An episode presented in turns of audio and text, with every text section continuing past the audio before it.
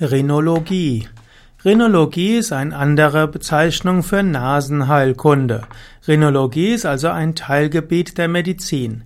Die Rhinologie ist insbesondere ein Teilgebiet der HNO, also der Hals-Nasen-Ohren-Medizin. HNO ist also Hals, Nasen, Ohren und das Teilgebiet ist die Rhinologie. Die Rhinologie befasst sich zum einen mit der Nase selbst, zum anderen auch mit der Prophylaxe von Erkrankungen in der Nase, obgleich in der Medizin oft die Prophylaxe etwas vernachlässigt wird. Dann gehört zur Rhinologie auch die Erforschung der Krankheiten in der Nase, in den Nasennebenhöhlen. Es gehört dazu die Diagnose von Erkrankungen und dann natürlich die Heilung der Erkrankungen in der Nase. Es gibt dabei zum Beispiel in Universitätskliniken, für, gibt es zum Beispiel eine HNO-Klinik und die HNO-Kliniken haben oft noch eine zusätzliche Unterteilung, nämlich die Rhinologie. Und so gibt es sehr spezialisierte äh, ja, Gebiete in der Medizin. Vom Yoga her würde man großen Wert zunächst auf die Prophylaxe legen.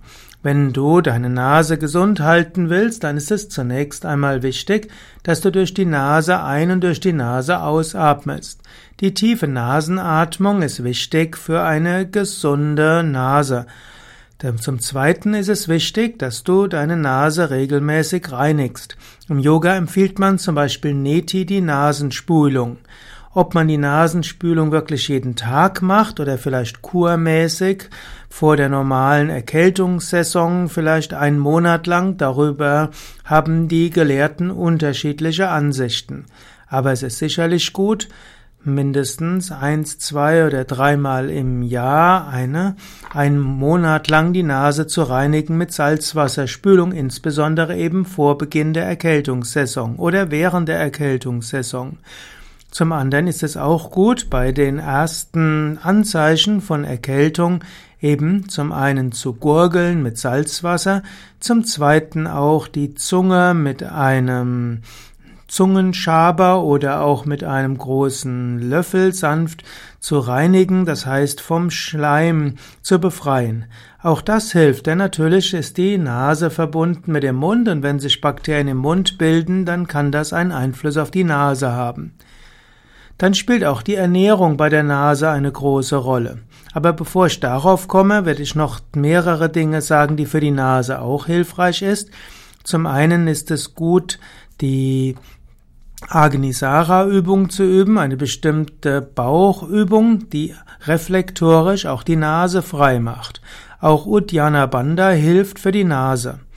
Es ist auch hilfreich, äh, Kunja Kriya zu üben, also die Magenreinigung. Diejenigen, die die Magenspülung machen, also Kunja Kriya, die werden feststellen, dass die Nase danach frei wird. Wenn du also eine verstopfte Nase hast, könntest du probieren, Kunja Kriya zu üben. Und es gibt auch Asanas, die helfen, die Nase zu öffnen. Zum Beispiel, wenn du Sonnengruß übst oder Kopfstand übst oder Drehsitz übst, wirst du meistens feststellen, dass du während der Übung oder spätestens danach eine offenere Nase hast.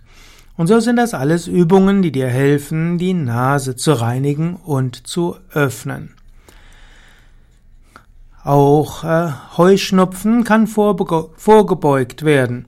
Heuschnupfen kannst du vorbeugen, zum einen mittels äh, Neti, Jala Neti, also Salzwasserspülung, aber auch Sutra Neti, eine spezielle Kriya, kann helfen, dass die Nase gereinigt wird. Sutra Neti ist etwas komplizierter, dazu gehe auf unsere Internetseite wiki.yoga-vidya.de und suche dort nach Neti, N-T-I, N-E-T-I und dort wird auch einiges erzählt über Sutra Neti. Und zur Vorbeugung gegen Nasenallergien, also Heuschnupfen, ist es auch gut, auf die Ernährung zu achten. Wenn du Fleisch weglässt, auch Milchprodukte weglässt, wenn du zusätzlich auf Zucker und Weißmehle verzichtest und selbstverständlich auf Eier, Fisch, Alkohol und Zigaretten, dann tust du eine Menge für eine gesunde Nase. Das Interessante ist nämlich, dass die Nase ein Zeichen ist für vieles andere, was du so machst. Daher der Tipp, ernähre dich gesund und vegan und dann werden die meisten Allergien, insbesondere Heuschnupfen, verschwinden. Natürlich, wenn du tatsächlich krank bist, dann solltest du dich an einen Arzt wenden. In den meisten Fällen reicht erstmal der Hausarzt oder auch ein Heilpraktiker.